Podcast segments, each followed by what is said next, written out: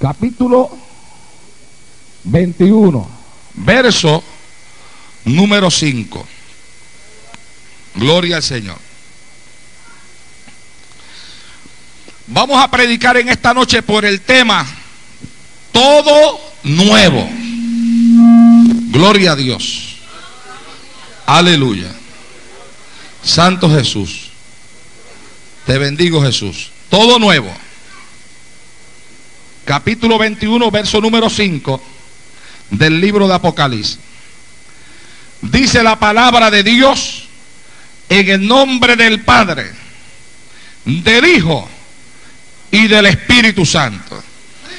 Y el que estaba sentado en el trono dijo, he aquí yo hago nuevas todas las cosas. Y me dijo, escribe, porque estas palabras son fieles y verdaderas. Todo nuevo. Dele la mano al que le queda al lado, al frente y atrás y dígale todo nuevo. Padre, en el nombre de Jesús de Nazaret, Hijo amado Señor, en este momento, Dios eterno, voy a predicar el poderoso mensaje de tu palabra.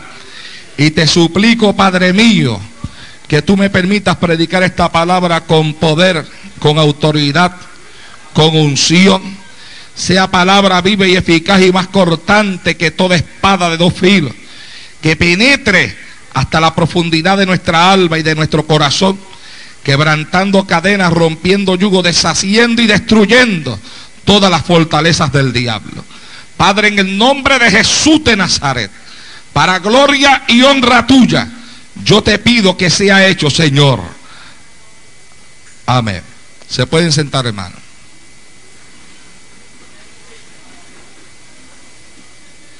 Gloria a Dios. Aleluya. Bueno, amados hermanos, vamos a hablar en esta noche acerca de un mensaje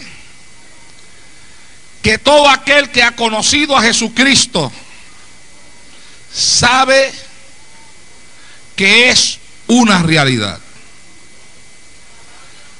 La realidad del poder que Dios tiene para hacer todas las cosas nuevas. Y no solamente la realidad del poder que Él tiene para hacer todas las cosas nuevas, sino la realidad también de que Él ha prometido hacer todas las cosas nuevas. Y que esa promesa de Él es tan cierta, tan real y tan verdadera que cuando Él habla en el capítulo 21 del libro de Apocalipsis, que ustedes saben que es el último libro de la Biblia, Él deja escritas esas palabras y las dice sentado en su trono. Y el que estaba sentado en el trono dijo, he aquí yo hago nuevas todas las cosas. Y escribe, porque estas palabras que yo hablo son fieles y verdaderas. ¿Cuáles eran las palabras que él había hablado en ese momento? Las palabras que él había hablado era que él hacía todas las cosas nuevas. Todo nuevo. De tal forma, amado hermano, que por eso es que la Biblia nos dice a nosotros en 2 Corintios capítulo 5 verso 17, de modo que si alguno está en Cristo, nueva criatura es, las cosas viejas pasaron, he aquí todas son hechas nuevas. ¿Por qué? Porque Él ha prometido hacer todo nuevo. Tanto es así que la escritura nos dice a nosotros en el libro de Segunda de Corintios, capítulo 3, verso número 6, nos dice, el cual asimismo nos hizo ministros competentes de un nuevo pacto, no de la letra, sino del espíritu, porque la letra mata, mas el espíritu vivifica. Entonces dice que Él nos ha hecho a nosotros ministros competentes de un nuevo pacto. Y usted sabe que el viejo pacto es el pacto que fue firmado con la sangre, sellado con la sangre de las ovejas y de los machos cabríos. Es aquel viejo pacto legalista entregado a Moisés en el monte. Ese es el pacto que se conoce como el pacto de la letra. Es el pacto de la ley. Donde se vivía en el espíritu de la letra. El pacto que nadie podía cumplir. El pacto del cual dice la Biblia, no había hombre sobre la faz de la tierra que pudiese cumplirlo, porque enseña la escritura que sobre toda la faz de la tierra no fue encontrado una sola persona que pudiera cumplir al 100% todo el espíritu de la letra de la ley de Moisés. Por eso era que aquel viejo pacto no le daba a ellos un perdón de pecados similar al que recibimos hoy. Y por eso era que todos los años, una vez al año, el sacerdote tenía que ofrecer sacrificio. Y la Biblia dice que ofrecía sacrificio por los mismos pecados. ¿Por qué? Porque aquel viejo pacto era un pacto perecedero que tenía un simbolismo para llevar a los hombres a mirar hacia el futuro. Y mirando hacia el futuro, pudiera contemplar después en Cristo al Cordero de Dios que quita los pecados del mundo. Y que cuando Cristo viniera sobre la faz de esta tierra y naciera, y su, su, sacrificio en la cruz del Calvario fuese cumplido, todos los hombres pudieran ver en lo que se celebraba en el Antiguo Testamento y en lo que se celebraba bajo la ley de Moisés y en los sacrificios que se celebraban bajo aquella antigua ley, todo el mundo pudiera ver que cada uno de aquellos sacrificios y que cada ofrecimiento de sangre que se hacía sobre el altar no era sino una sombra de lo que habría de venir no era sino un tipo de lo que habría de venir. Y que cuando la gente mirara a Cristo, aleluya, entonces miraran hacia atrás y vieran en el cordero que en el cordero pascual vieran que aquel cordero pascual era un tipo de Cristo. Y que cuando miraran hacia la serpiente que fue levantada en el desierto, miraran en aquella serpiente, vieran un símbolo de aquel que un día sería levantado en un madero para espiar los pecados del mundo por su propia sangre. Y cuando vieran, aleluya, a aquel sumo sacerdote, cuando miráramos en las escrituras, aquel sumo sacerdote que tomaba la sangre y entraba en el lugar santísimo y ofrecía esa sangre en el lugar santísimo ante la presencia de Dios, nosotros pudiéramos ver un símbolo de aquel Cristo que entró no en el lugar santísimo, aleluya, sombra del verdadero lugar santísimo creado con manos de hombre, sino de aquel Cristo que traspasa el primer cielo, el segundo cielo, el tercer cielo y se presenta ante la misma presencia de Dios con las heridas en sus manos, diciendo, Padre, aquí estoy, yo soy el verdadero Cordero, y aquel del cual hablaron los profetas en el Antiguo Testamento, y yo he cumplido, aleluya, mi sacrificio, y el velo del templo se ha rasgado, y he abierto un camino nuevo, y el viejo pasto queda abolido, y ahora hago un nuevo pacto con los hombres de tal forma que todo aquel que crea en mí y mire a mí y mire sangre que yo he derramado por él en la cruz del Calvario será salvo desde este mismo momento en adelante. Alabados a Dios en esta hora. Nuevo pacto. Sin necesidad de machos cabríos. Sin necesidad de ovejas. Sin necesidad de un sumo sacerdote que una vez al año entre al lugar santísimo. Porque la Biblia dice, por cuanto tenemos tal sumo sacerdote en los cielos. Alabado sea Dios en esta hora. Por cuanto tenemos tal sumo sacerdote en los cielos. Sentado a la diestra de la majestad de Dios en las alturas. Y que la Biblia dice que desde allí intercede por nosotros, sea bendito Dios en el día de hoy. Y la Biblia dice que Él nos ha hecho a nosotros ministros de un nuevo pacto. Y dice ministros competentes. Aleluya. De un nuevo pacto, de un pacto no de la letra, sino del espíritu porque la letra mata, más el espíritu vivifica. ¿Y qué es lo que significa eso? Lo que significa, amado hermano, es que el Espíritu de Dios es el que le da vida a la letra de la palabra del Señor. O sea, esta palabra que nosotros tenemos en nuestras manos ¿Cuántos me están atendiendo?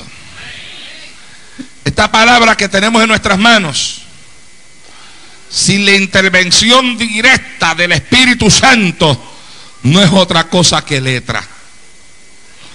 ¿Qué le da vida a esta palabra? El Espíritu. Le da vida en nuestros corazones. Le escribe en nuestros corazones nos la repite en nuestros corazones. La habla en nuestros corazones. ¿Y porque es que el Espíritu, aleluya, le da vida a la palabra en nuestros corazones? Y le escribe en nuestros corazones. Y la habla en nuestros corazones. Y la repite en nuestros corazones. Él lo hace, aleluya, para que se pueda cumplir en nosotros la palabra que dice que de tal manera todo aquel que está en Cristo es una nueva criatura. Pero para que haya una nueva criatura tiene que haber una nueva creación. Y para que haya una nueva creación tiene que haber un nuevo pasto. Y para que haya un nuevo pasto todo tiene que ser nuevo. Alabados a Dios en esta hora. Y por eso es que el Señor dice, alabado sea Dios, he aquí que yo hago nuevas todas las cosas. Todas las cosas las hago nuevas. manso Aleluya.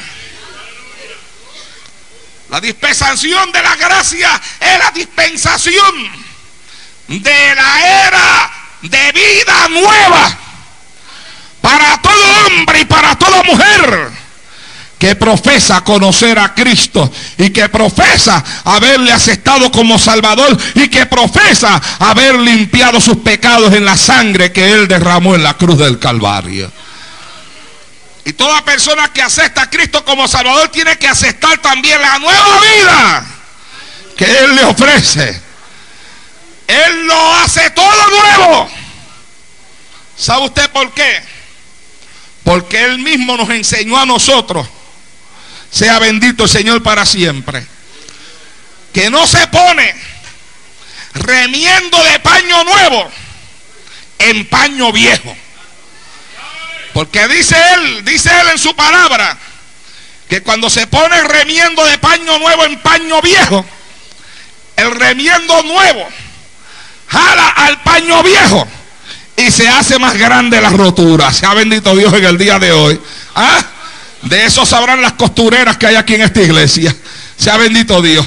Entonces Él no pone remiendo. Él hace todas las cosas nuevas. Aunque hoy en día hay un montón de cristianos remendados por ahí. Eh, alaba lo que él vive. Déjeme tomarme un poquitito de esta agua que está aquí.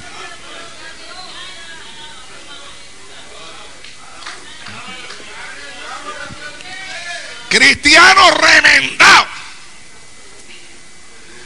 que tienen la vida vieja todavía y a la vida vieja le quieren colocar por partecitas paños nuevos. Entonces aceptan del Evangelio aquellas partecitas que le gustan. Y ese es un pedazo de, de paño, de remiendo que ellos le ponen a la vida vieja. ¿Ah? Algunos de ellos le han puesto a la vida vieja, le pusieron el remiendo del amor. Y se pasan con la, y se pasan con la vida vieja hablándole de amor a todo el mundo, porque tienen el remiendo del amor.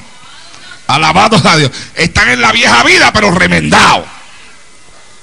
Con el remiendo del amor. ¿Ah? Mano, nosotros no estamos para andar remendados.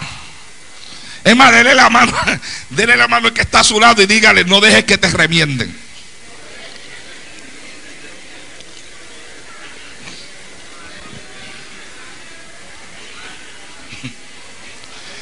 Remiendos no.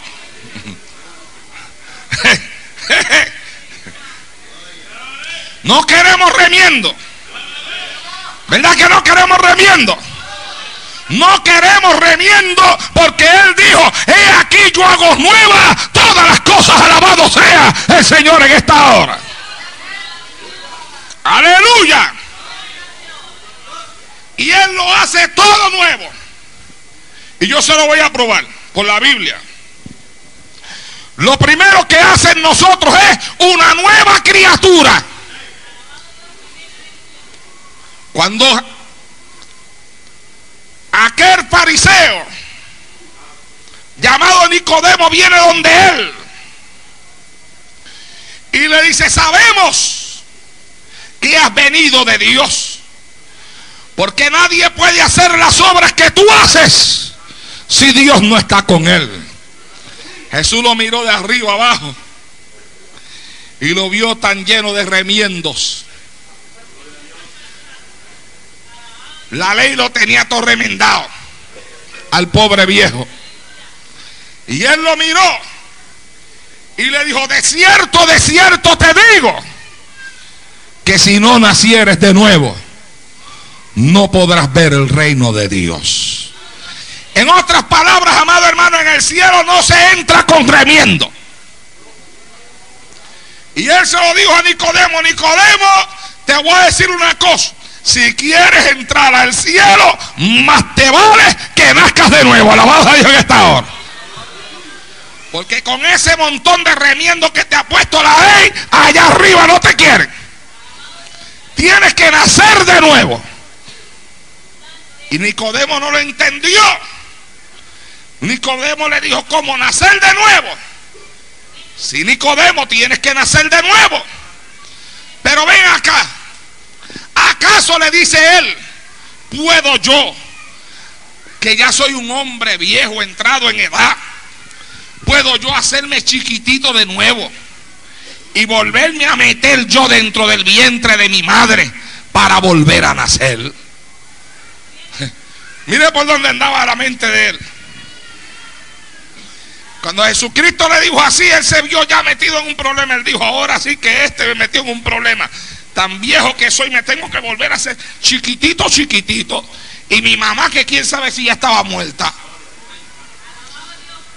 La tengo que resucitar. Y meterme dentro de ella de nuevo. Para volver a nacer. Y Jesús lo miró y le dijo, tú eres maestro en Israel y no entiendes lo que te digo. Si te hablo, Nicodemo, de cosas terrenales y no las entiendes, dime cómo entenderás si te hablares las celestiales alabados a Dios en esta hora.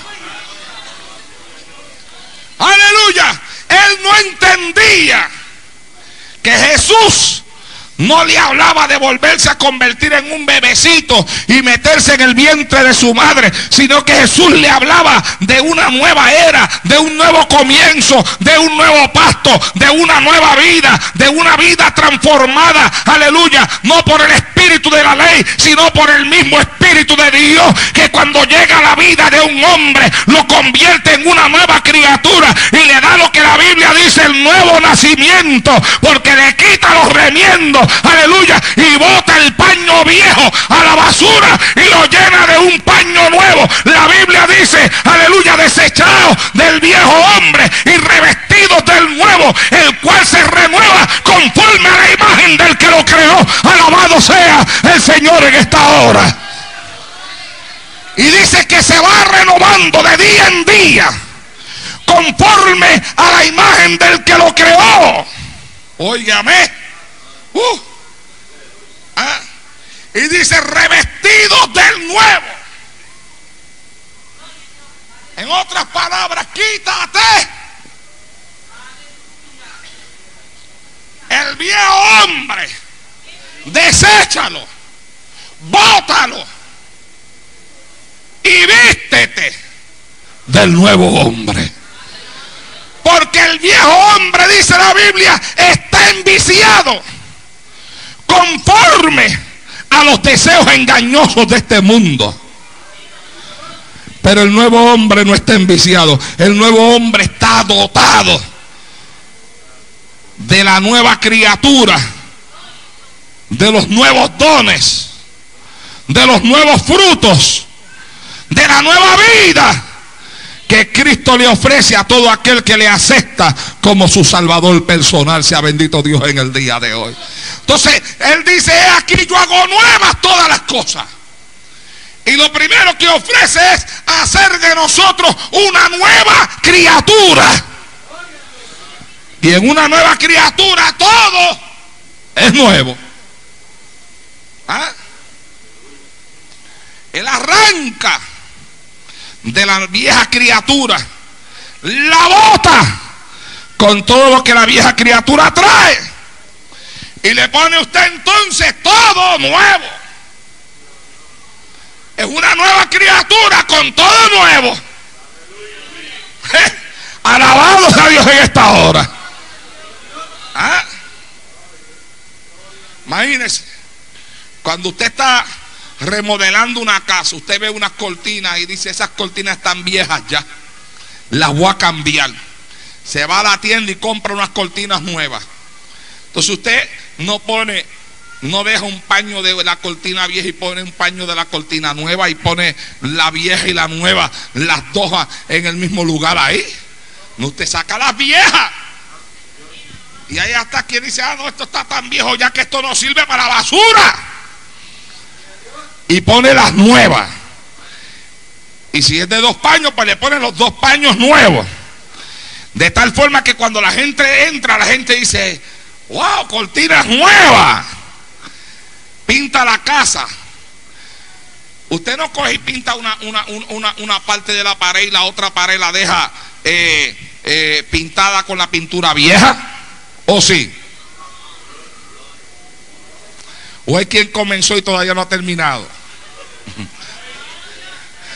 Y allí tiene la esposa una mitad de la pared con la pintura nueva y la otra mitad esperando el año que viene a que vuelvan las navidades. Alaba. ¿Ah? No, usted pinta la pared completa. Y cuando usted la terminó de pintar, usted dice, se ve nueva. Usted ve que a veces hay casas que por afuera se ven bien viejas. Pero viene un contrastista y le dice, mire, yo se la pongo por fuera que se ve nueva. ¿Ah? Y viene, oye, usted hace el contrato y al poco tiempo comienzan a trabajar y comienzan a poner, y comienzan a poner. Cuando terminan la casita, oiga mi hermano, la casa se ve nueva. Porque le pusieron todo nuevo. Sea bendito Dios en esta hora. Y eso es lo que pasa con el creyente que ha sido, que es nueva criatura nacido en Cristo. Cuando vea sale a la calle, aleluya, óigame, se convierte hoy al Señor en la iglesia. Y si, y si, y si Cristo lo transformó por dentro, ya el otro día cuando sale a la calle se ve diferente. Aleluya. Porque cuando sale a la calle ya dice, ya lo primero que hace es que se va a vestir en la casa. Dice, no, eso no, eso no, eso no, eso no hay, Padre mío, pero yo lo que tengo de ropa es basura nada más. Basura lo que tengo. Yo no me atrevo a ponerme eso así. Me da vergüenza ponerme esa cosa que está ahí. Alabado a Dios en esta hora. Es más, me voy para la tienda porque yo no me atrevo a salir así. Oh, gloria a Dios. Y allá va y se compró algo. Aleluya. Y cuando se aparece por el trabajo, la gente lo mira y le dice, pero ¿qué pasó contigo? Qué diferente te ves. Te ves nuevo. Y tú le dices, no es que me veo nuevo. Es que estoy nuevo. Es que acepté a Cristo ayer como Salvador de mi alma. Y Él me ha hecho nueva criatura. Alabado a Dios en esta hora. Aleluya. Porque la Biblia dice que Él dijo, he aquí yo hago nuevas todas las cosas. Entonces te hace una nueva criatura. Aleluya. ¿Qué más hace Él? Él te pone a caminar. Aleluya. Por un camino nuevo. Hebreos 10:20 dice que Él abrió para nosotros el camino nuevo y vivo. Que Él nos abrió a través de su velo. Esto es de su carne. En otras palabras, cuando la gente antes en el Antiguo Testamento querían comunicarse con Dios, ellos iban allá al templo a ofrecer los sacrificios viejos. Pero había un velo que tapaba el lugar santísimo. Ahí nadie veía lo que pasaba ahí adentro. Pero la Biblia dice que ahora Él nos abrió un camino nuevo para llegar al cielo. Y que nos los abrió a través de su propio velo. Oiga bien, antes, cuando Cristo expiró en la cruz del Calvario, la Biblia dice que dentro de las muchas cosas que pasaron, una de las cosas que pasaron fue que el velo que estaba en aquel templo judío, que tapaba el lugar santísimo, dice que el velo se rasgó. Se abrió, se partió y se abrió. Y lo que estaba oculto quedó al descubierto. El lugar santísimo, que no era observado por los hombres, sino por aquel que entraba una vez al año allí para ofrecer sacrificio ante la presencia de Jehová, se rasgó y quedó al descubierto delante de los hombres que antes no lo podían ver. ¿Sabe usted por qué se rasgó? Porque eso era un tipo también de Cristo mismo, que dice que él rasgó el velo. ¿Y cuál era el velo? Dice que el velo era su propia carne. Cada vez, aleluya, que el látigo romano caía sobre la carne de él y abría una herida en esa carne, estaba rasgando el velo de Jesucristo. Alabado a Dios. Y dice que él nos abrió un camino nuevo a través de su propio velo, de tal forma que el lugar santísimo, que es la misma presencia de Dios, hoy no está escondida para los hombres, sino que está abierta para que todo aquel que quiera encontrarse con Él se encuentre con Él cara a cara. Dios no es un misterio hoy escondido detrás de un velo, sino que Dios está revelado en carne, accesible a los hombres. Todos ustedes personalmente pueden llegar ante la de Él, porque Él nos ha abierto un camino nuevo. Alabado sea el Señor en esta hora. Aleluya. Uh. Mi alma alaba y glorifica a Dios en esta hora. Antes los hombres venían delante del sacerdote y decía, por favor, ofrece sacrificio por mí. Vete ante la presencia de Dios por mí. Hoy usted y yo no tenemos que hacer eso. Porque Cristo abrió un camino nuevo. Y por ese camino nuevo todos, todos, todos tenemos acceso al Padre. Alabado sea Dios en esta hora. Aleluya. Eso es algo que las religiones no quieren que los hombres entiendan. Las religiones no quieren que los hombres entiendan que ellos tienen libre acceso a Dios. La religión católica le oculta esa verdad a los hombres. y a las personas que asisten a su iglesia. Y lo llevan y quieren llevar a, los hombres, lo llevan por otro camino. Y dice, no, tú quieres el perdón de pecados, tú tienes que venir delante del sacerdote. Y de tus pecados al sacerdote. Y el sacerdote después te va a dar a ti unas oraciones, un sacrificio. Eso es sacrificio dentro de la misa, eso es un sacrificio. Para que tú ruegues. Y tienes que pedirle a María. Y María va adelante. Mire qué largo lo hacen, hermano. Qué camino más largo este. Sea bendito Dios en esta hora. Pero qué camino largo. Eso parece que no tiene fin. Vente delante del sacerdote, confiésate delante de él. Después vente y rézate, yo no sé ni cuántos Ave María. Y María entonces va donde Jesucristo, intercede delante de ti por Jesucristo. Y entonces eh, Jesucristo, después que María intercede por ti delante de él, entonces él va donde el Padre e intercede delante de ti, delante del Padre por ti. ¡Qué camino largo! Hasta yo mismo me cansé diciéndoselo ustedes de tan largo que es. Alabado, es que yo estoy que me canso de nada Alabado sea Dios en esta hora. Qué camino largo. Ay, Dios mío. Si hay que algún católico en esta noche, yo espero que despierte. Porque amigo católico, qué camino largo te han puesto para que tú encuentres la salvación de tu alma. Óyeme, ya no es así. No tienes que ir ni a sacerdote, ni María tampoco. La Biblia dice que es Jesucristo. Él es el camino. Él abrió el camino. Él dijo, yo soy el camino, la verdad y la vida. Y nadie viene al Padre si no es a través de mí. Alabado sea el Señor en esta hora. ¿Ah? Así que tenemos con que Él hace una nueva criatura, un camino nuevo. Y siendo que Él abre un camino nuevo a través de su carne, la Biblia dice entonces, teniendo un gran sacerdote sobre la casa de Dios, acerquémonos con corazón sincero, en plena certidumbre de fe, purificados los corazones de mala conciencia y lavado los cuerpos con agua pura, que ese es, no es otra cosa que el lavamiento realizado por la palabra de Dios. El agua es un símbolo de la palabra. ¿Por qué? Porque de la misma forma que usted cuando está sucio, se da un bañito, ¿verdad? Y deja que el agua corra por su cuerpo y el agua lo limpia. ¿Ah? Así mismo, cuando usted se siente sucio por dentro, estoy hablando del alma. Usted va a la palabra y la palabra te dice lo que tú tienes que hacer para que tu alma se limpie. Pero, pero fíjese usted que aún la Biblia va más allá del alma.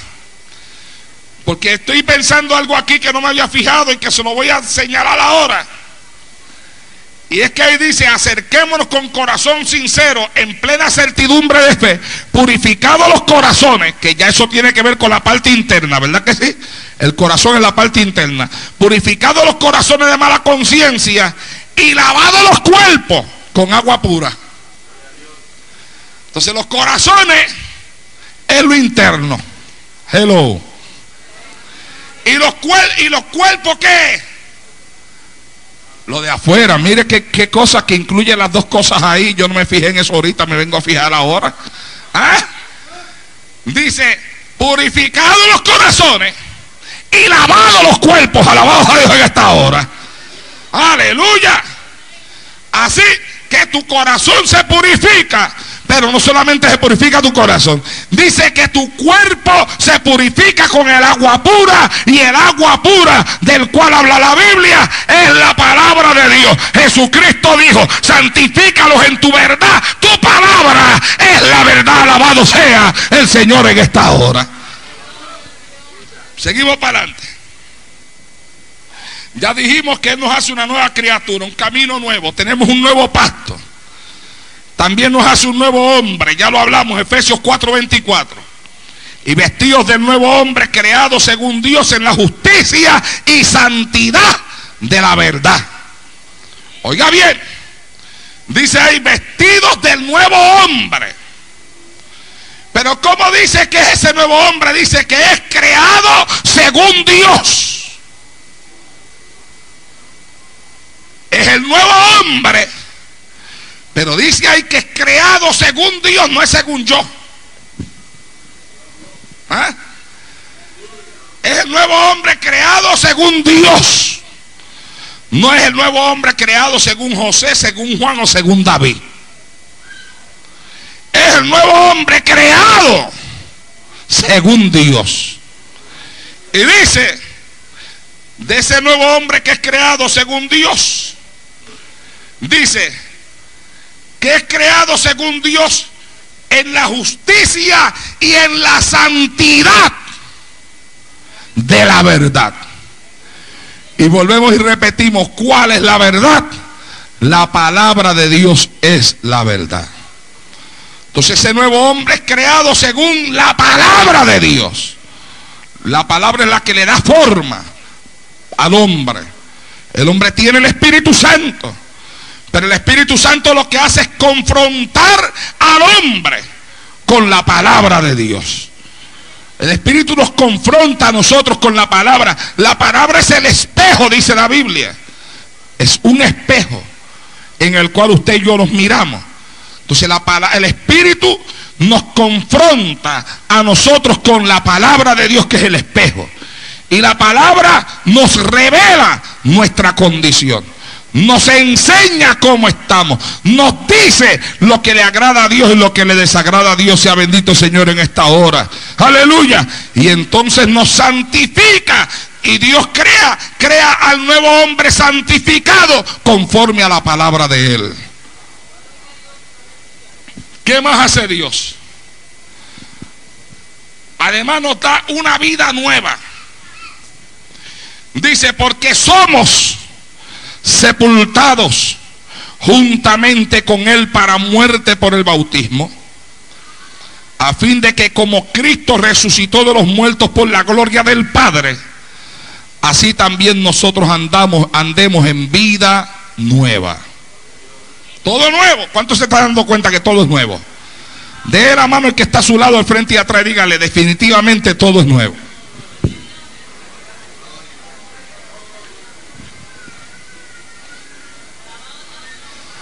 Aleluya. Denle un aplauso al Cordero de Dios.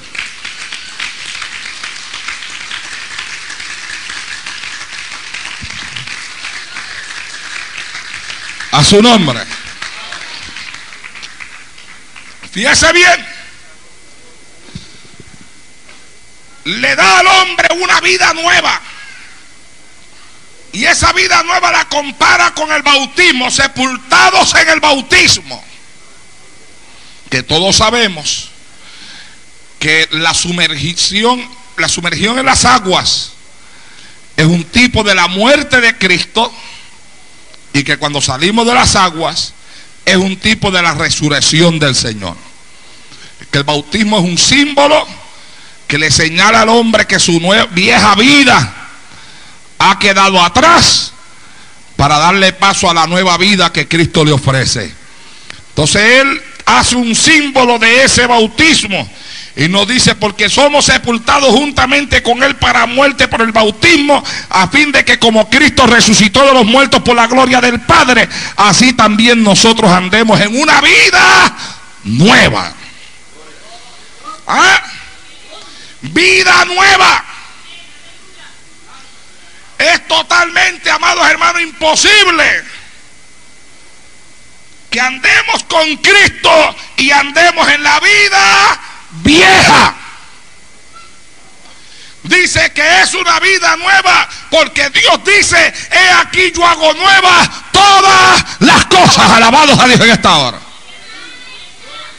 Entonces, amado hermano, yo le pregunto a ustedes en esta noche, ¿dónde encontramos nosotros lugar? Dentro del Evangelio de Jesucristo, dentro de la palabra de Dios, donde encontramos nosotros lugar para ese tipo de evangelio que algunos nos están predicando en este tiempo, que otros están viviendo en este tiempo y que le permite a las iglesias caminar en su vida vieja mientras dicen con su boca que son hombres nuevos.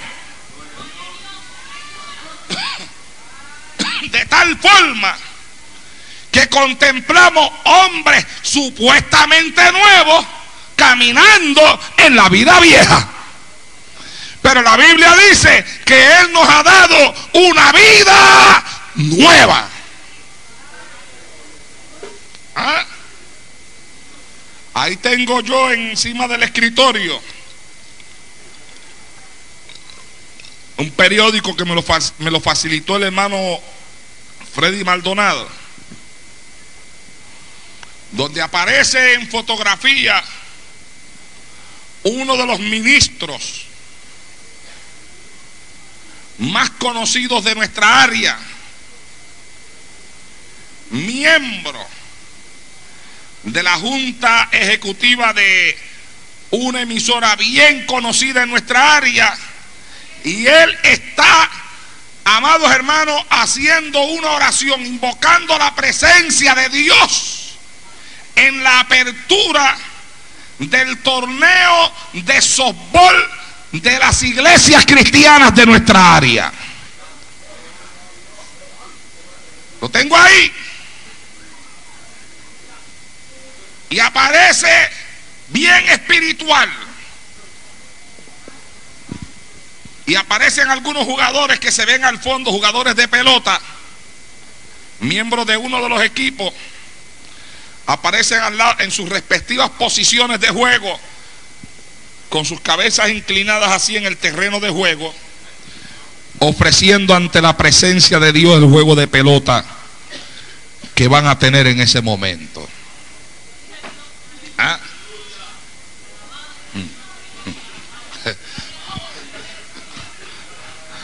Bueno, si un día un piche le da un bolazo a uno, no le pueden pelear, ¿verdad? Porque ese pelotazo va en el nombre de Jesús.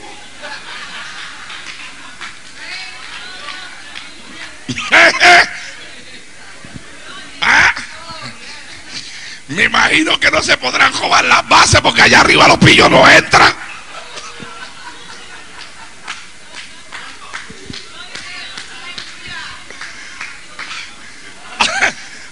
Lo que él vive. ¿Ah? Pero amados hermanos, preguntamos nosotros desde este altar en esta noche, hasta dónde ciertos ministros cristianos y hombres conocidos de nuestra área metropolitana y hombres supuestamente de Dios van a llevar el cristianismo en esta área cuando han vuelto a levantar las cosas viejas y hoy en día las personas que vienen a la iglesia siguen en la vida vieja cuando Jesús dijo y Dios dice, he aquí, yo hago nueva todas las cosas, alabado sea el Señor en esta hora. Y dentro de las cosas nuevas, la Biblia dice que le da al que le acepta a él una vida nueva. Y una vida nueva es una vida diferente a la vida que uno vivía y a la vida que uno practicaba en el mundo. Porque si, si uno va a venir a la iglesia, para en la iglesia, dentro de la iglesia, encontrarse en la iglesia con las mismas cosas que practicaba en la calle, entonces ¿para qué venir aquí? Si yo voy a venir a la iglesia para seguir jugando pelota en la iglesia, pues entonces me quedo en el mundo, si eso yo lo tengo en el mundo también. Y si voy a venir a la iglesia para seguir jugando baloncesto en la iglesia, pues me quedo en el mundo si en el mundo yo también tengo eso. Y si voy a venir a la iglesia, para en la iglesia también seguirme metiendo, aleluya, en las playas con los bikinis y con esa eh, que tienen los hombres en el verano, pues para eso me quedo en el mundo, si en el mundo hay eso también. Oh, gloria a Dios en esta hora. Porque los hombres necesitan a Cristo. Necesitan a Cristo porque Cristo les ofrece una vida nueva necesitan a Cristo porque Cristo les dice a ellos, yo te doy un gozo que el mundo no da, te doy un gozo que la pelota nunca te dio. Y te doy un gozo que el baloncesto nunca te lo dio. Y te doy un gozo que las playas nunca te lo dieron. Y te doy un gozo que los bailes, aleluya, nunca te lo dieron. He aquí que en mí todas las cosas son hechas nuevas. Y ven acá porque cuando vengas a mí ya no te hará falta el mundo con sus placeres y con sus deleites, ni te hará falta el deporte, ni te hará falta ninguna de las cosas que el mundo ofrece, porque mira mi siervo, he aquí que en mí todas las cosas son hechas nuevas. Alabado sea Dios en esta hora. Aleluya. Mi alma alaba y glorifica a Dios en el día de hoy. ¿Cuál es, ¿Cuál es el gozo del creyente? ¿Cuál es la vida nueva del cristiano? ¿Cuál es el gozo de aquellos que vienen al Señor?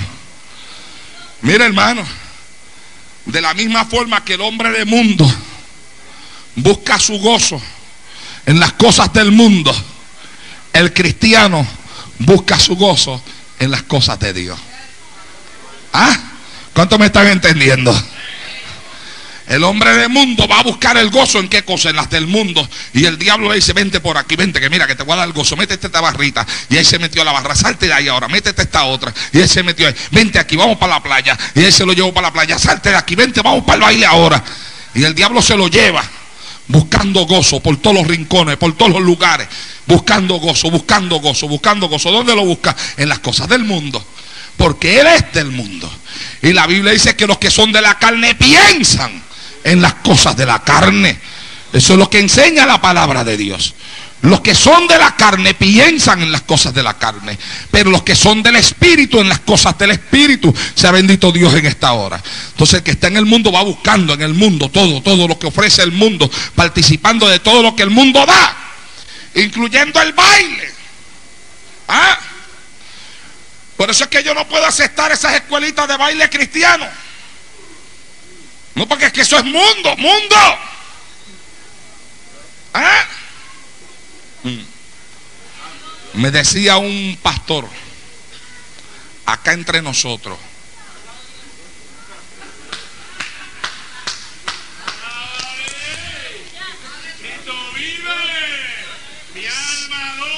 Ciérrenme las puertas. Que eso es nada más que para alfa y omega lo que voy a decir aquí. Me decía un pastor que fue a la iglesia, fue de visita a la iglesia de otro pastor, muy conocido en nuestra área.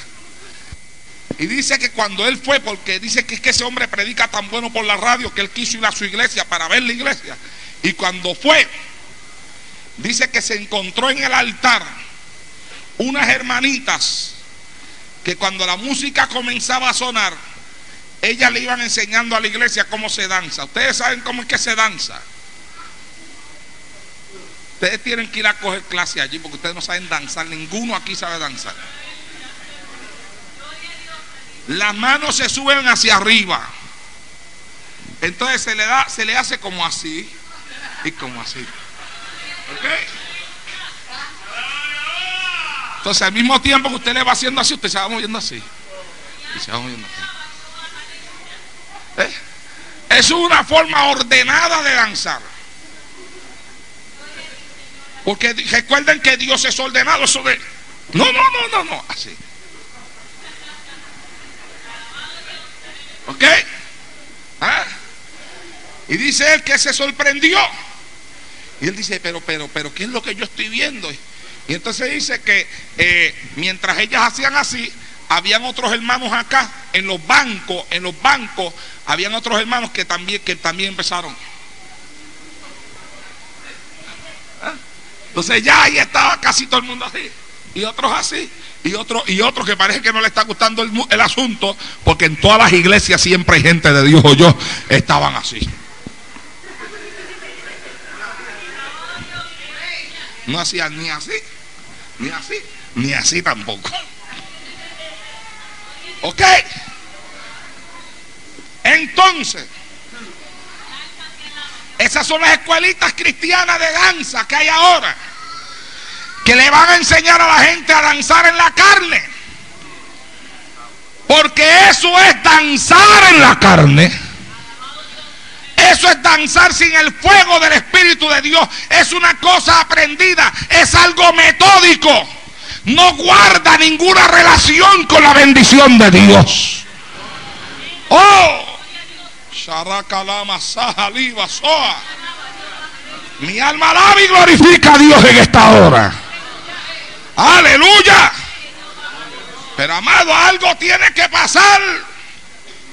Y por algún lugar tiene que explotar este asunto. Aleluya. Porque es totalmente imposible que Dios permita que en esta área metropolitana hombres supuestamente doctos en la palabra estén pastoreando a la iglesia hacia la vida vieja, hacia la vida antaña, hacia la vida de antes, hacia los parques de pelota, hacia las piscinas, hacia un bailecito en la carne que de espiritual no tiene nada. Oh, algo tiene que pasar. Alguien tendrá que levantar Dios. Y si no es a mí que, que, que levante a otro, pero alguien tiene que decirle a este mundo, aleluya, que Él dijo que las cosas viejas pasaron y que hace todas las cosas nuevas. Alabado sea el Señor en esta hora.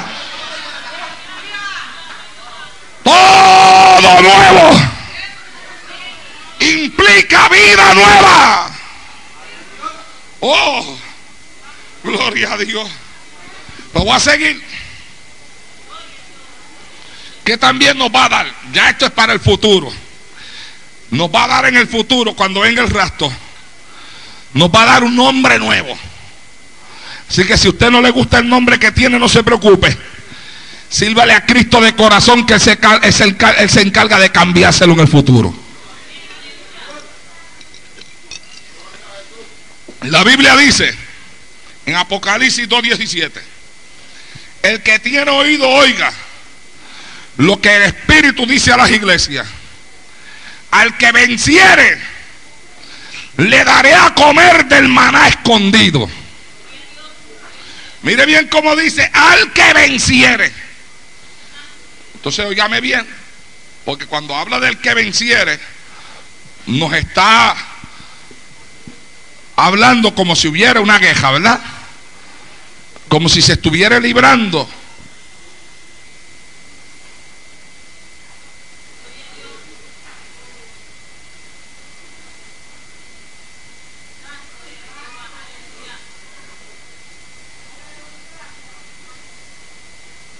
Ok, un aplauso a Cristo.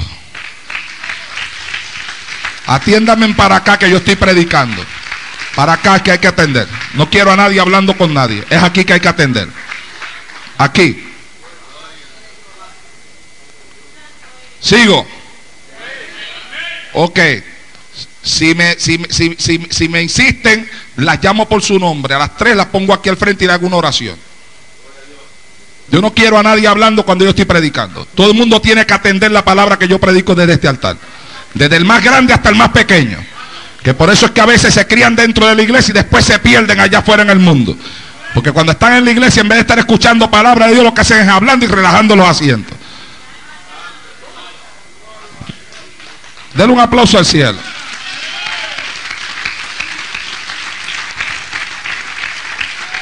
A su nombre. A mí me cuesta bastante pararme en este altar a predicar palabra de Dios. ¿Yo? Bastante. Bastantes guerras que tengo con el diablo durante toda la semana y bastantes batallas y bastantes luchas con el mismo infierno. Me paso peleando. Y cuando me subo aquí a predicar la palabra de Dios, me subo a predicar para que todo el mundo me escuche. Sea bendito Dios en el día de hoy. Me tiene que escuchar desde el más grande hasta el más pequeño. Porque yo no vengo aquí a hablar palabra mía, yo vengo aquí a hablar palabra de Dios. Vengo a dar desde este altar lo que Dios me da. Sea bendito Dios en esta hora.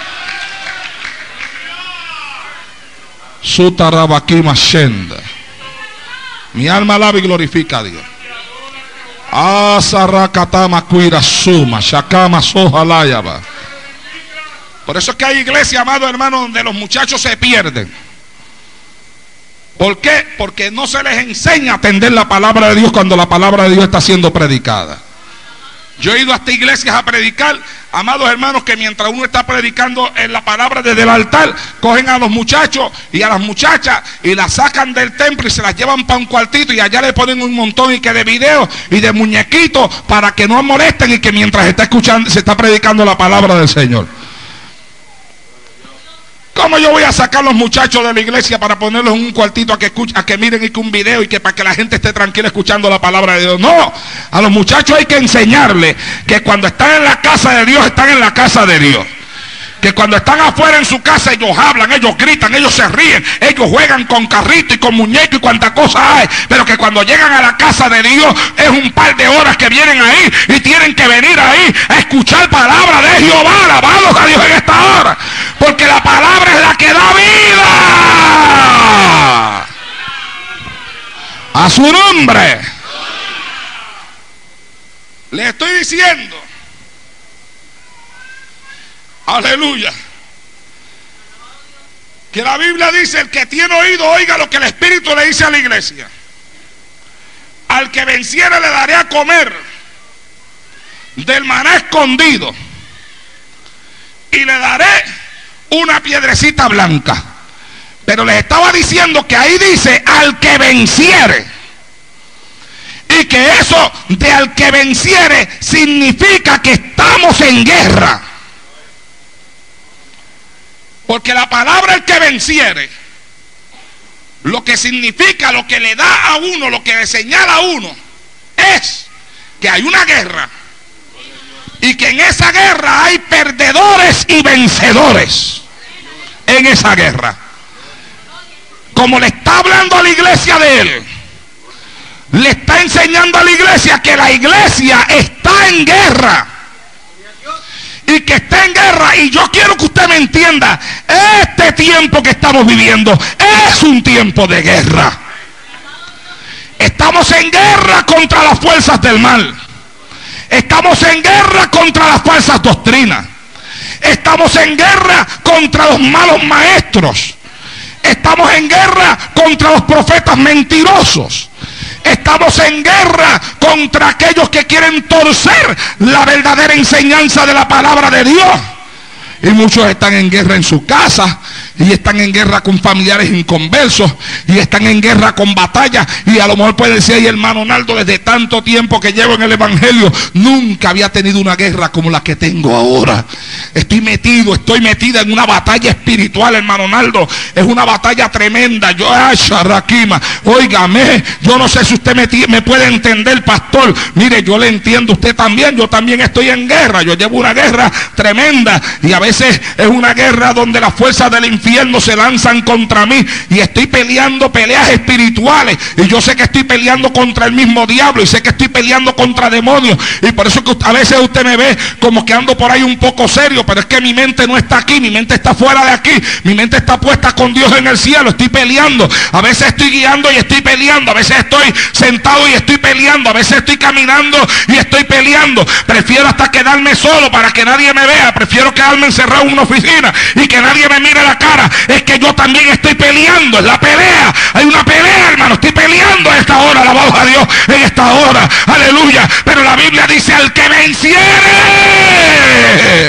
Oh, hay promesa para el que pelee y venza. Hay promesa para el que no se rinde. Hay promesa para aquel que pelee la batalla hasta el final. Hay promesa para aquel que no se entrega. Hay promesa para aquel que pelea y gana la batalla. Al que venciere, dice le daré a comer del maná escondido y le daré una piedrecita blanca y en la piedrecita le voy a dar un nombre nuevo. El que el cual nadie conoce, sino el que lo recibe. Alabado sea el Señor en esta hora. A su nombre. Uh, al que venciere, le voy a dar, dice Dios, una piedrecita blanca. Aleluya. Y en la piedrecita le voy a dar un nombre nuevo. ¿Ah? Así que si no te gusta tu nombre, olvídate de eso. Vence. Que después de que tú venzas te van a cambiar el nombre. Dice, le voy a dar un nombrecito nuevo, el cual nadie conoce, sino aquel que lo recibe. ¿Ah? Aleluya. ¿Qué más? Le estoy diciendo que todo es nuevo. Todo nuevo. Todas las cosas nuevas, nueva criatura, camino nuevo, nuevo pacto, nuevo hombre, vida nueva, nuevo nombre. Pero ¿qué más dice ahí? Dice, al que venciere, ahora esto es para el que venza, hermano. Al que venciere, yo lo haré columna en el templo de mi Dios. Aleluya. Y nunca más saldrá de allí. Y escribiré sobre él el nombre de mi Dios. Así que si tú vences, te van a hacer columna. Aleluya. En el templo del Señor. Y dice que nunca más tú vas a salir de allí. E, eso, ve, eso es ser salvo, siempre salvo. Mire ahí, ahí usted tiene salvo, siempre salvo. ¿Cuándo va a ser salvo, siempre salvo? Después que te vaya arriba. a su nombre. Dice que después que te voy arriba, ya de ahí no saldremos. Y dice que eso será para el que venciere. Así que hay muchos que no están venciendo. Oiga bien. Y escribiré sobre él el nombre de mi Dios. ¿Y qué más te van a escribir? El nombre de la ciudad de mi Dios. La nueva Jerusalén. ¿Y qué más? La cual desciende del cielo de mi Dios. ¿Y qué más te van a escribir? Oiga lo que dice él. Le escribiré, dice él, mi nombre nuevo. Mire a ver si usted lo puede digerir.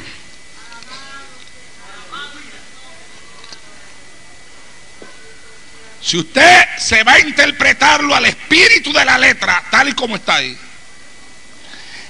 nos quiere decir a nosotros que aún él mismo guarda para él, después del rapto, un nombre nuevo. Y dice, y al que venciere, yo escribiré sobre de él mi nombre nuevo. Alabado sea el Señor en esta hora. ¿Ah? A su nombre. ¿Qué más tiene para nosotros?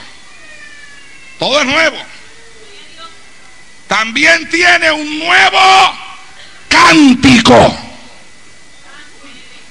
¿Ah? Una nueva canción. Pero es allá arriba, no es acá abajo, allá arriba. No, porque ahora, ahora hay quienes nos enseñan a nosotros que tenemos ya, ya tenemos el nuevo cántico. Con nuevo nombre, se llama cántico, ¿cómo es que se llama? De adoración y de alabanza. ¿Cómo es? ¿Cómo es?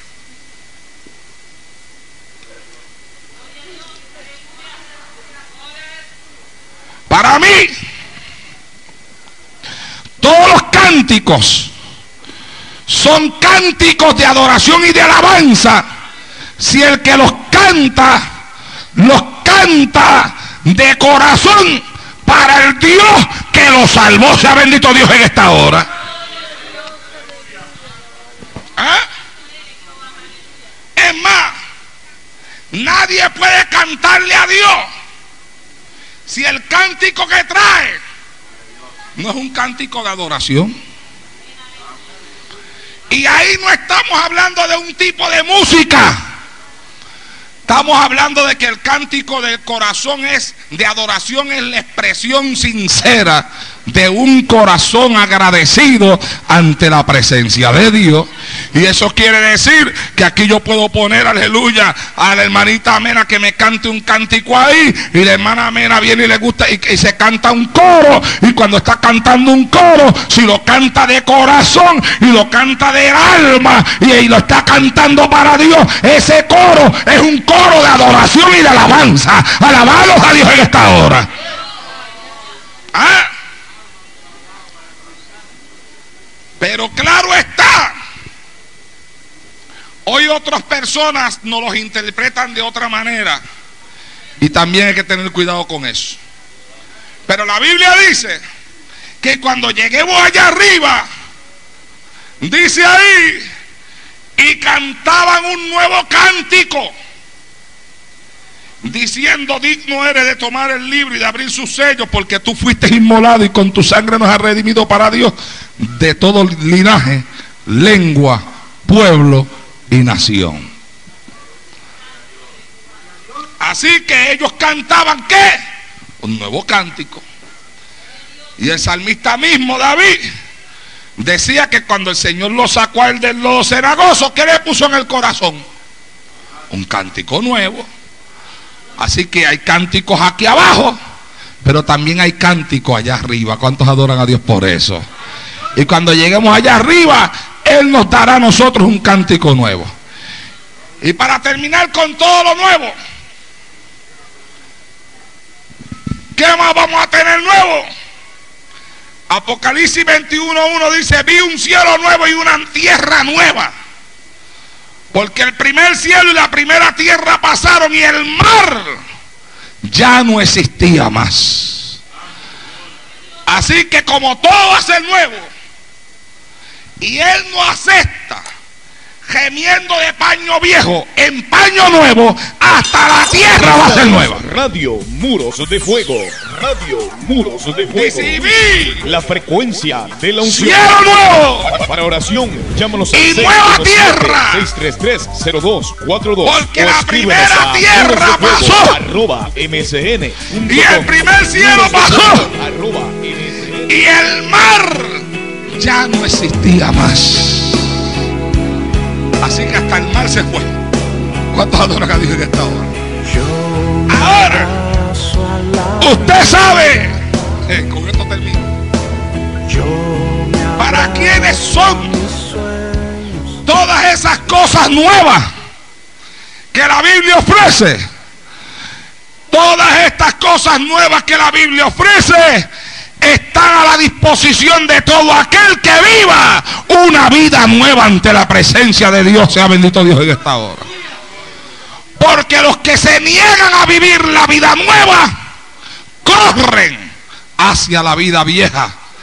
Y mientras corren hacia la vida vieja, dejan atrás las cosas nuevas que Dios tiene preparadas para cada uno de ellos.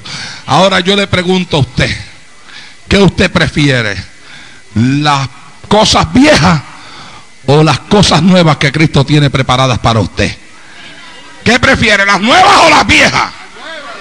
Ay, Dios mío, ¿cómo las nuevas o las viejas? ¿Las nuevas o las viejas? Déjeme ir a su carro y buscar en el baúl a ver. A ver si ya sacaste el guantecito. y el batecito y la trocha. ¿ah? y la careta. ¿ah? A ver si ya está la bola allí. ¿Ah? Hello. Algunos, algunos a lo mejor ni esperaron a que llegara el verano.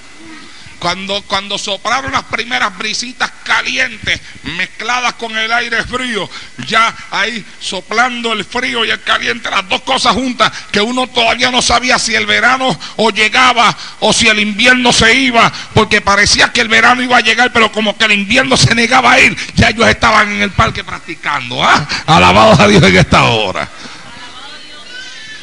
Hello. ¿Ah? Óigame. ¿Cuánto tiempo me queda? ¿Dónde está el que, el que me dirige la caseta?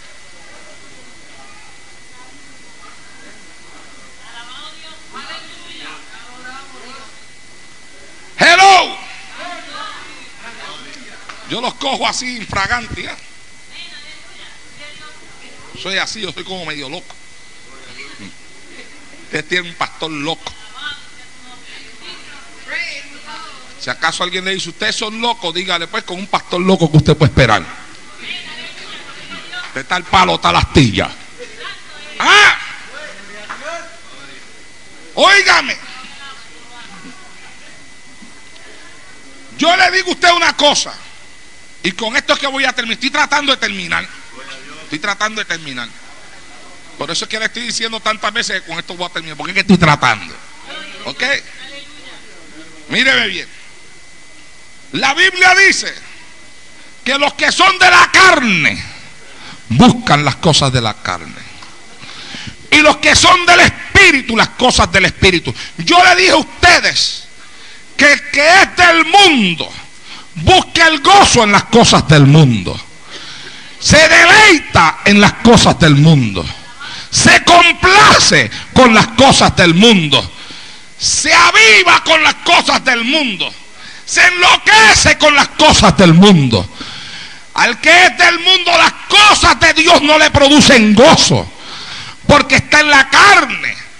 Y el que está en la carne, las cosas espirituales no le producen gozo. Sino que las cosas espirituales, al que está en la carne, las cosas espirituales le son una carga. Es como llevar una cruz. Por eso es que usted dice, ay, qué cruz. Hay quienes dicen, ay, qué cruz más pesada me ha tocado cargar a mí. Porque es que le, es una carga las cosas espirituales. Usted le habla de la oración, ay, sí, que orar. Es una batalla, para mí orar es una batalla. Usted le habla, sea bendito el Señor para siempre, de ayuno, ayuno. Otra carga, usted le está hablando de carga. Usted le dice, no, no, no, no, no coja para el parque. ¿Cómo te vas a meter ahí con esa gente impía y pecadora ahí a estar jugando pelota? Pero ¿cómo va a ser? Dios mío, pero ¿cómo es esto? ¿Pero qué es esto? Esto es un castigo. Esto es un castigo. ¿Cómo que no puedo ir al parque? Si, si esa es mi vida. Esa es mi vida. Ah, esa es mi vida. De pastor fanático. No habrá otra iglesia por ahí donde mudarme. Sí, las hay, las hay. Si tú quieres, yo te, yo te presto el vocero ahorita para que veas de algunas cuantas que hay por ahí. Quién sabe si tú puedes ser un jonjonero en el team de ellos, ¿verdad? ¿Ah? A lo mejor ellos tengan ya un contrato para ti. ¿Ah? O pitcher, pitcher. ¿Ah? Pitcher. ¿Ah? ¿Qué te parece, pitcher? ¿Ah? Eh. Algunos podrían servir hasta de cache. Y con la cara que ponen cuando yo predico duro, ni careta necesitan.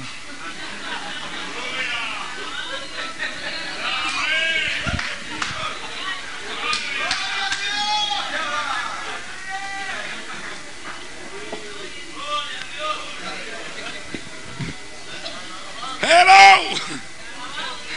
Están aquí. Digan un amén bien duro si están aquí. Están, están. Ay, papá. Estoy tratando de terminar. Déjeme ver si acabo de decirle lo que yo le quiero decir. Lo que yo le quiero decir a ustedes que los que están en el mundo buscan el gozo en las cosas del mundo. Ahora los que están en Cristo, los que tienen vida nueva, ay papá, los que están llenos del Espíritu, los que han sido transformados por el poder de Dios, aquellos que pueden decir soy una nueva criatura, nací de nuevo, mientras los del mundo buscan el gozo en las cosas del mundo, ellos buscan el gozo en las cosas de Dios. Alabados a Dios en esta hora. Ah, entonces, ¿dónde está en el verano la vida de gozo para aquel que ha conocido a Jesucristo? En el invierno, en el verano, para los del mundo, el gozo está en el parque de pelote y en la playa y en Grey Adventure y toda esa basura que hay por ahí. Ahora, para los cristianos, ¿dónde está el gozo? El gozo está en hacer durante el verano cosas que durante el invierno, según ellos, el frío no los deja hacer. El gozo está el cristiano, el nacido de nuevo. Cuando llega el verano dice, Señor, te doy gracias porque llegó el verano. El cristiano carnal dice, ay Señor, qué bueno que llegó el verano. Esta noche no voy al culto porque voy para el parque. Ay, qué bueno, Señor. Gracias por el verano, Señor. Aleluya. Nena, ¿dónde fue que yo guardé el guante el año pasado? Aleluya. Hay que buscarlo. Tiene que aparecer, tiene que aparecer. Oh, gloria a Dios. Ese es el cristiano del mundo. Pero el cristiano, cristiano, el cristiano nacido de nuevo. Aleluya. Él dice, ay Señor, te doy gracias porque llegó el verano. Voy a comprar tratado y me voy para la calle a compartir el mensaje con otro. Y busca el gozo. Pero busca el gozo compartiendo la palabra de Dios. Y busca el gozo ganando almas para el reino de los cielos. Y busca el gozo salvando a un adicto. Y busca el gozo visitando un hospital. Aleluya. Porque de la misma forma que a los del mundo lo llenan las cosas del mundo, a los de Dios lo llenan las cosas de Dios. Alabados a Dios en esta hora. A su nombre. Ah. Por eso yo le aconsejo a los jóvenes de esta iglesia que si quieren gozo en el verano, que se vayan a buscarlo en las cosas de Dios. Que trabajo de más hay. Ah, tratado, trabajo personal, cultos en las calles, hablarle a un adicto, visitar un hospital, hagan algo. No se queden por ahí dando vueltas porque se van a aburrir. Óigame, el arma más grande del diablo en la vida de un cristiano es, lo digo, lo digo en palabras puertorriqueñísimas, sí, vaguería. La vaguería de muchos cristianos y de muchos jóvenes que duermen hasta las 12, se levantan a las 12 todavía todos.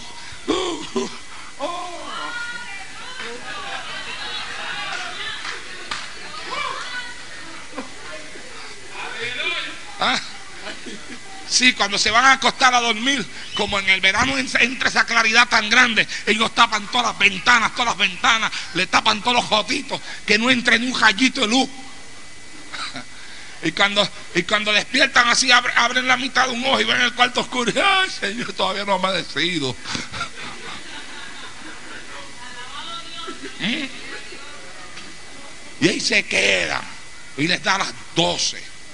Y a las 12 se levantan. Se tiran cuatro bostezos y dicen que hambre. Ustedes salen ahí todos hechos, yo no sé ni qué cosa. Y salen para allí. Si, si todavía no se han casado, están solteros todavía y está la mamá en la casa. Dice, ¿qué hay de comer? Vieja, ¿qué hay de comer? Dice, ¿qué hay de comer, muchacho? Yo no he tenido tiempo de... ¿Cómo va a ser? Yo estoy aquí. Ya no hay clase, ya se acabó la escuela. Ah, yo quiero comer, vamos, hazme algo. Y ahí viene ella y le prepara. Se come todo lo que se vaya a comer. Y la, y, la mamá dice, ay Señor, que avance llegan las clases. Y entonces después que termine de comer sale a la calle. Dice, ay, no tengo nada que hacer más abugido que estoy. Yo me iría para un parque. O si el pastor lo sabe, me da por la cabeza. Yo me iría para una playa.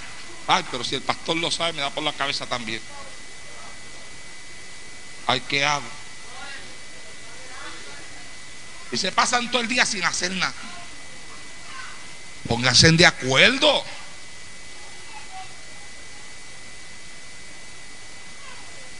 Y busquen el gozo en las cosas de Dios. Pónganse de acuerdo, hagan de este verano un verano diferente para ustedes. Propónganse hacer este verano un verano diferente para ustedes. Pónganse de acuerdo. Salgan a las calles que estas calles los necesitan. Demuestren a los hombres que hay algo más grande que el parque y más grande que la playa y más grande que el mundo. Hoy hay cristianos que han perdido la capacidad de hablarle a los hombres del mundo de la vida nueva que Cristo da. ¿Por qué? Porque ellos están practicando lo mismo que los del mundo están practicando. Y este mundo necesita una gente nueva. Oh, necesita este mundo hombres, mujeres y jóvenes diferentes Que se lancen a las calles y que le digan a la gente, yo no necesito eso, porque con Cristo me basta. ¿Cuántos dicen amén en esta noche? Hagan algo, porque no hay mejor taller para Satanás forjar sus mejores armas que una mente desocupada. Ocupa tu mente en las cosas de Dios. Ocupa tus días en las cosas de Dios. Haz algo para Dios. Y tú vas a notar que mientras más hagas para Dios, el gozo de Dios, no el gozo del mundo, ni el gozo de la carne, el gozo de Dios se va a apoderar de tu corazón. Alabado sea el Señor en esta hora. Porque óigame y con esto termino.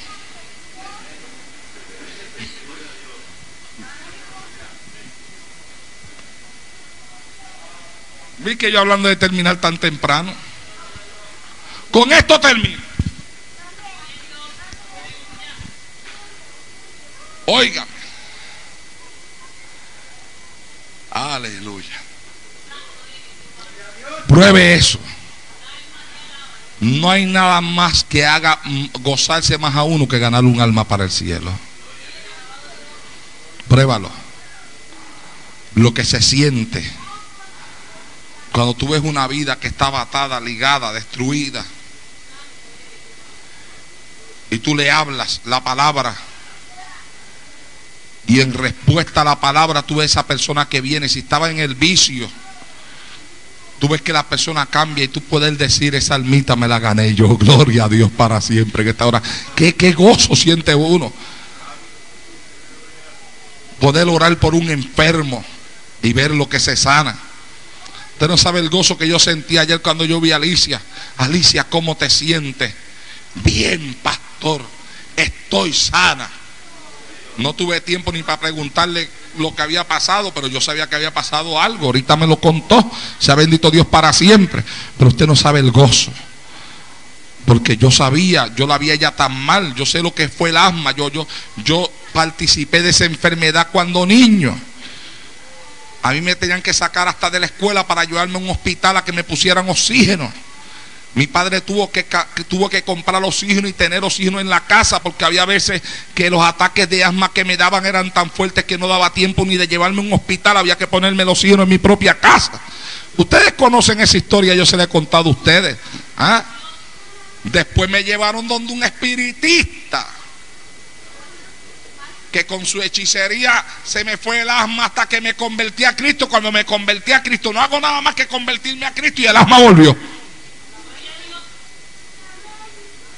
¿Y cómo se fue el asma de nuevo? No se fue con pastillas, ni se fue con, con botellita, ni con, ni con. Siete días de ayuno me metí, hermano. Siete días. Siete días de ayuno ante la presencia de Dios. Y al séptimo día el asma desapareció. Alabado. 19 años sin asma. ¿Cuántos alabaron a Dios en esta hora? Ah. Y cuando yo la vi a ella ahí, yo sabía que ella estaba enferma, sabía que estaba mal. Pero yo le dije a ella, pero Cristo ya te sanó a ti, Alicia.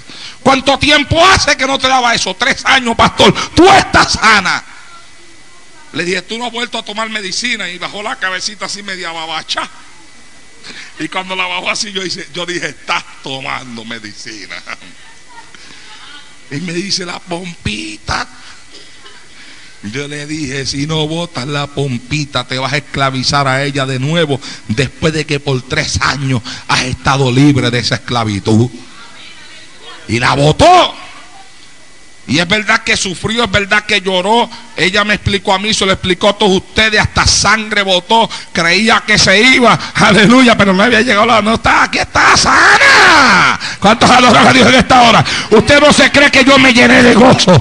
Ese es un gozo más grande, aleluya, que el gozo de un juego de pelota. Y es más grande que el gozo, aleluya, de una playa. Por la playa pasé yo. Y pasé por los juegos de pelota y de baloncesto. Y pasé por todo lo que el mundo ofrece. Ese camino viejo ya lo recorrí. Aleluya. Y le doy gracias a Dios que ya yo no le pertenezco a ese camino. Porque cuando vine a Él, Él me dijo, Arnaldo, he aquí que yo hago nueva todas las cosas. Alabado sea el Señor en esta hora. A su nombre. Póngase de pie en esta noche o no termino. Uh, cómo se pararon.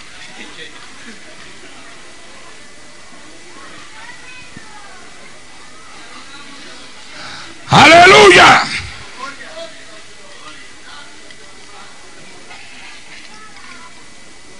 Inclinemos nuestras cabezas. Cerremos nuestros ojos. Y vayamos ante la presencia de nuestro Dios en oración. Padre, en el nombre de Jesús de Nazaret, Hijo amado, Señor. En este momento, oh Dios, yo estoy delante de ti. Te doy gracias por tu palabra que yo he predicado en esta noche desde este altar. Y te suplico, Padre mío, en el nombre de Jesucristo, yo te pido con todo mi corazón que tú permitas que esta palabra se convierta en una realidad en nuestra alma. Que este año, este verano, todo sea nuevo para nosotros. Nuevo hombre, nueva vida, nuevos pensamientos, nuevas actitudes, nueva forma de hacer y de vivir. Mira aquellos, Señor mío, que estando ya en el verano, ya su mente se abrió no hacia nuevas cosas, sino hacia las cosas viejas. Mira aquellos que ya tienen sacado, ya tienen sacadito aparte. Todo el equipo que necesitan para irse a la carne durante todo este verano. Señor, enséñanos a todos que los que son de la carne buscan las cosas de la carne, mas los que son del Espíritu, las cosas del Espíritu. Ama Shakama, Urra Shakira. Padre, en el nombre de Jesús de Nazaret. Te pido también que si alguna vida hay aquí que no te conoce o algún descarriado que nos visita, tú nos des la oportunidad de tenerle en este altar para salvación. Siga orando el pueblo mientras yo hago el llamado. En esta noche, yo quiero hacer este llamado, un llamado corto, a todo hermano, a toda amiga, a todo amigo que esté aquí que no conozca al Señor, si es que hay alguno de visita, que no le sirva, que no le conozca. Esta noche yo le invito a usted a aceptar a Jesucristo como Salvador y aceptar la vida nueva que Él te ofrece. Porque Él te ofrece, como dice el mensaje de esta noche, todo nuevo. He aquí Él hace, dice la Biblia, todas las cosas nuevas. Habrá alguien en esta noche que diga, hermano Naldo, yo. Aquí traemos a un joven. Gloria al Señor. Dios te bendiga. Oh sí. Gloria a Dios. Quédate aquí con él. Habrá alguien más en esta noche que diga, hermano Torres, yo también quiero todo nuevo. Yo quiero todo nuevo. Yo quiero todo nuevo. Yo quiero esa vida nueva. Yo quiero, aleluya, ese gozo nuevo que el Evangelio ofrece. ¿Habrá alguien más en esta noche que diga, hermano Naldo, yo? El pueblo orando mientras yo hago este llamado. Orando la iglesia.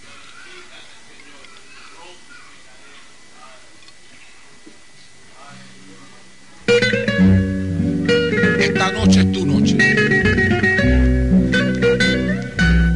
¿Habrá alguien más que diga yo?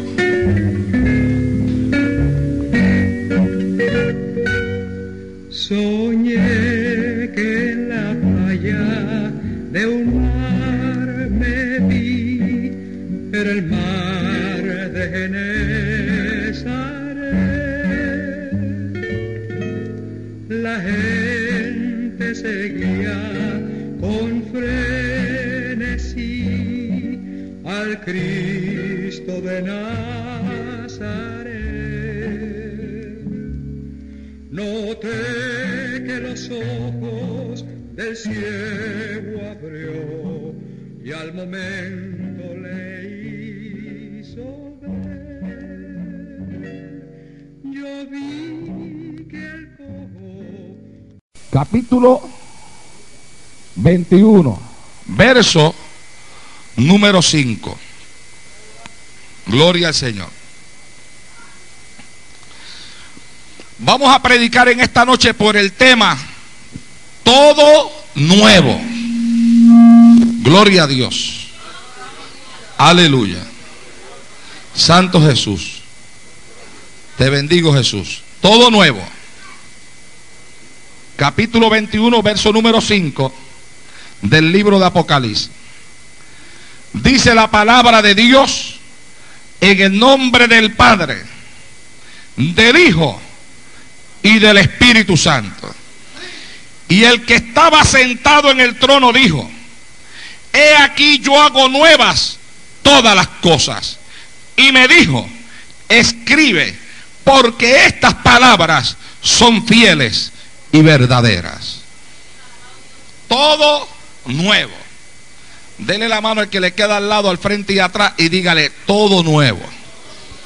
Padre, en el nombre de Jesús de Nazaret, Hijo amado Señor, en este momento, Dios eterno, voy a predicar el poderoso mensaje de tu palabra. Y te suplico, Padre mío, que tú me permitas predicar esta palabra con poder, con autoridad, con unción. Sea palabra viva y eficaz y más cortante que toda espada de dos filos. Que penetre hasta la profundidad de nuestra alma y de nuestro corazón. Quebrantando cadenas, rompiendo yugo, deshaciendo y destruyendo todas las fortalezas del diablo. Padre, en el nombre de Jesús de Nazaret, para gloria y honra tuya, yo te pido que sea hecho, Señor. Amén. Se pueden sentar, hermano.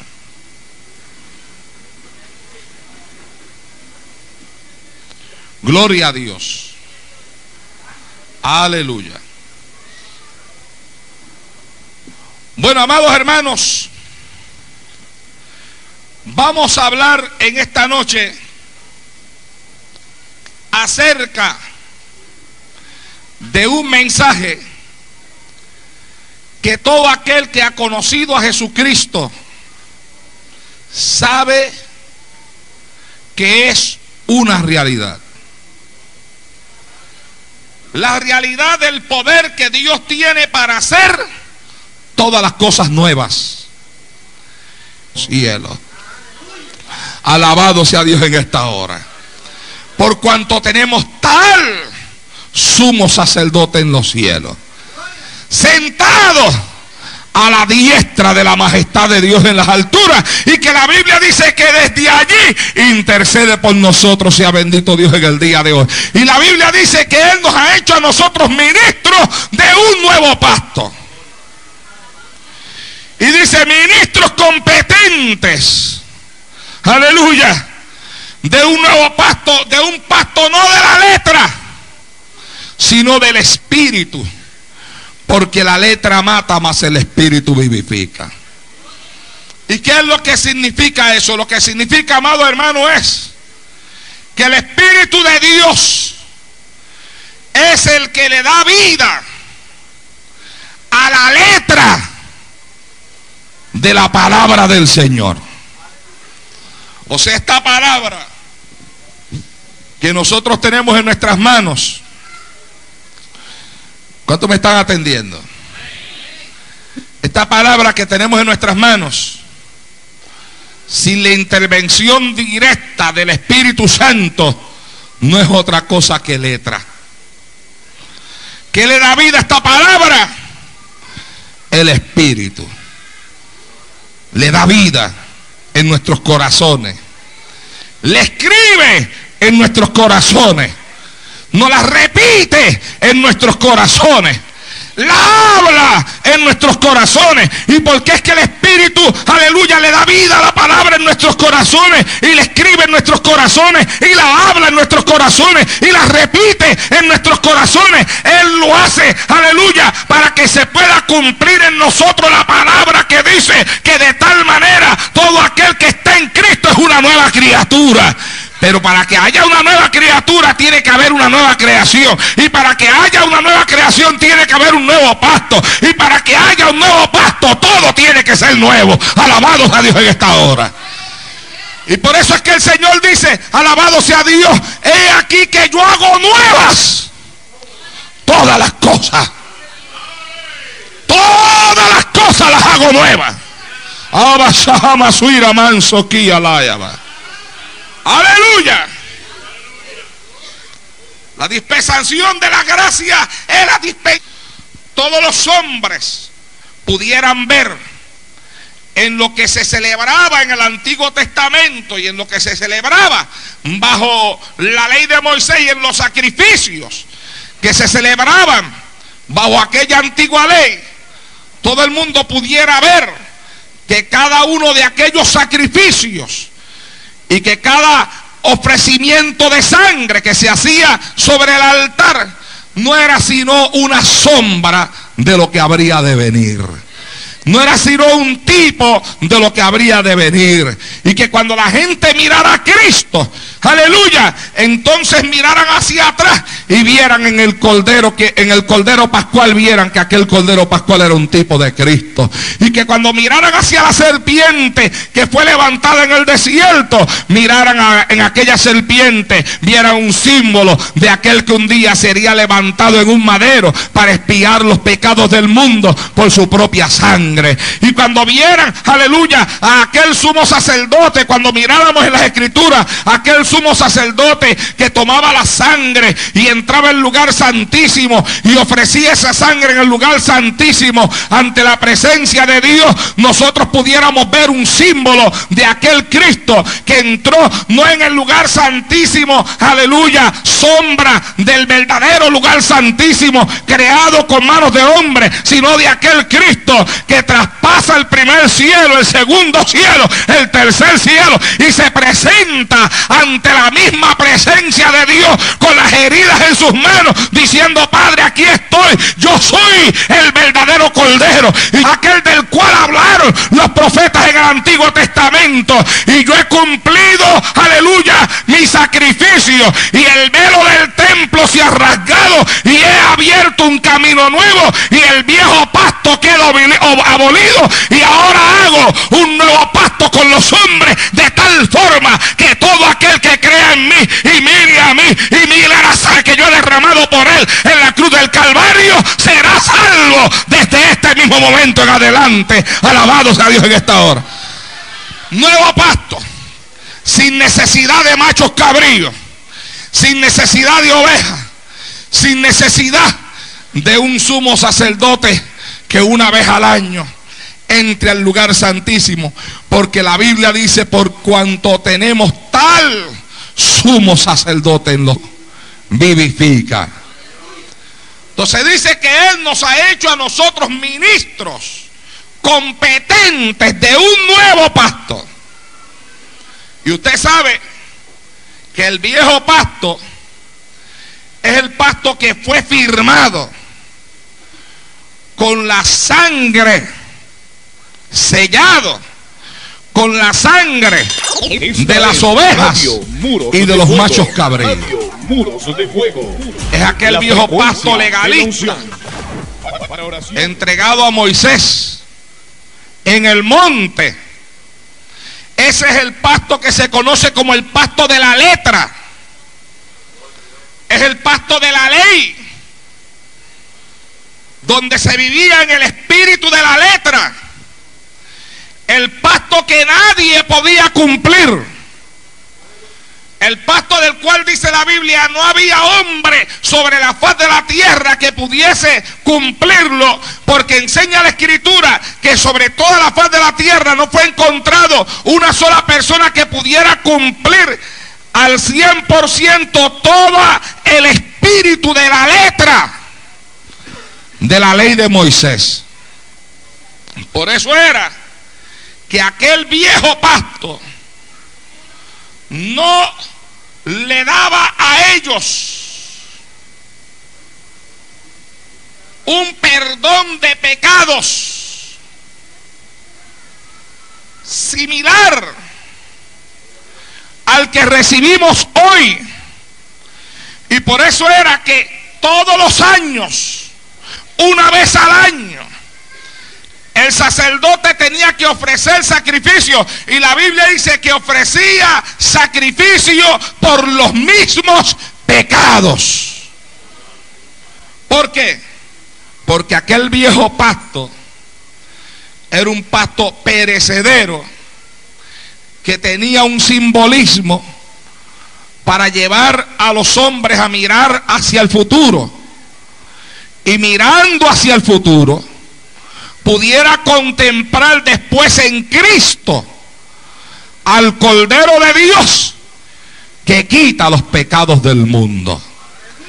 Y que cuando Cristo viniera sobre la faz de esta tierra y naciera, y su, su, su, sacrificio en la cruz del Calvario fuese cumplido, y no solamente la realidad del poder que Él tiene para hacer todas las cosas nuevas, sino la realidad también de que Él ha prometido hacer todas las cosas nuevas. Y que esa promesa de Él es tan cierta, tan real y tan verdadera, que cuando Él habla en el capítulo 21 del libro de Apocalipsis, que ustedes saben que es el último libro de la Biblia, Él deja escritas esas palabras y las dice sentado en su trono. Y el que estaba sentado en el trono dijo, he aquí yo hago nuevas todas las cosas. Y escribe, porque estas palabras que yo hablo son fieles y verdaderas. ¿Cuáles eran las palabras que él había hablado en ese momento? Las palabras que él había hablado era que él hacía todas las cosas nuevas. Todo nuevo. De tal forma, amado hermano, que por eso es que la Biblia nos dice a nosotros en 2 Corintios capítulo 5 verso 17, de modo que si alguno está en Cristo, nueva criatura es, las cosas viejas pasaron, he aquí todas son hechas nuevas. ¿Por qué? Porque Él ha prometido hacer todo nuevo. Tanto es así que la escritura nos dice a nosotros en el libro de Segunda de Corintios, capítulo 3, verso número 6, nos dice, el cual asimismo nos hizo ministros competentes de un nuevo pacto, no de la letra, sino del espíritu, porque la letra mata, mas el espíritu